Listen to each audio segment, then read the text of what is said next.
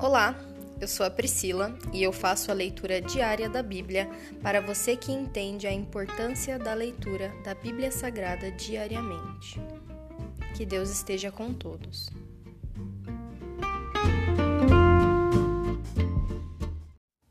Ouça agora o capítulo 20 do livro de Josué, As Cidades de Refúgio. O Senhor disse a Josué: Diga aos israelitas que designem as cidades de refúgio de acordo com as instruções que dei a Moisés.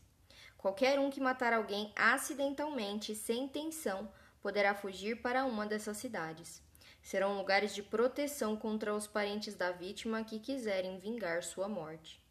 Ao chegar a uma dessas cidades, a pessoa que tirou a vida de alguém comparecerá diante das autoridades à porta da cidade e apresentará seu caso.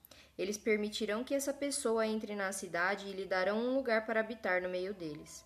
Se os parentes da vítima forem até lá para vingar sua morte, as autoridades não entregarão o acusado, pois ele matou alguém sem intenção e sem hostilidade anterior. O acusado, porém, deve permanecer na cidade e ser julgado pela comunidade que dará o veredito. Continuará a viver na cidade até a morte daquele que era o sumo sacerdote na época do acidente. Depois disso, terá liberdade de voltar para sua casa na cidade de onde fugiu. Estas foram as cidades designadas como cidades de refúgio. Quedes, na Galiléia, na região montanhosa de Naphtali, Siquém, na região montanhosa de Efraim, e Kiriat Arba, isto é, Hebron, na região montanhosa de Judá.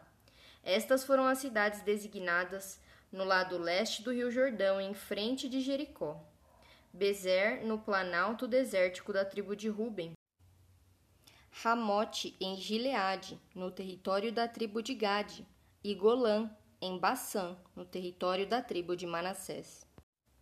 Essas cidades foram separadas para todos os israelitas e também para os estrangeiros que viviam entre eles. Qualquer um que matasse alguém acidentalmente poderia se refugiar numa dessas cidades Assim não seria morto por vingança antes de comparecer a julgamento perante a comunidade. Se encerra aqui o capítulo 20 do livro de Josué. Pai, eu te agradeço por mais um dia, por mais uma leitura da tua palavra, Senhor. Mais uma vez eu te peço, dá-nos discernimento, Senhor, para entender a tua palavra, que é viva, Senhor, e eficaz para as nossas vidas.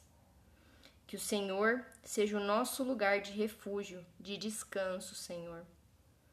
Em Cristo, nós achamos um advogado justo e fiel. E nós depositamos a nossa confiança toda em Jesus. Cuida dos nossos dias, Senhor. Essa é a minha oração hoje.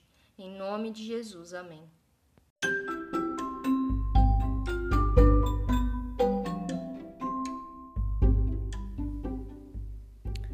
Você acabou de ouvir o Dali Bíblia, o podcast da tua leitura diária da palavra do Senhor.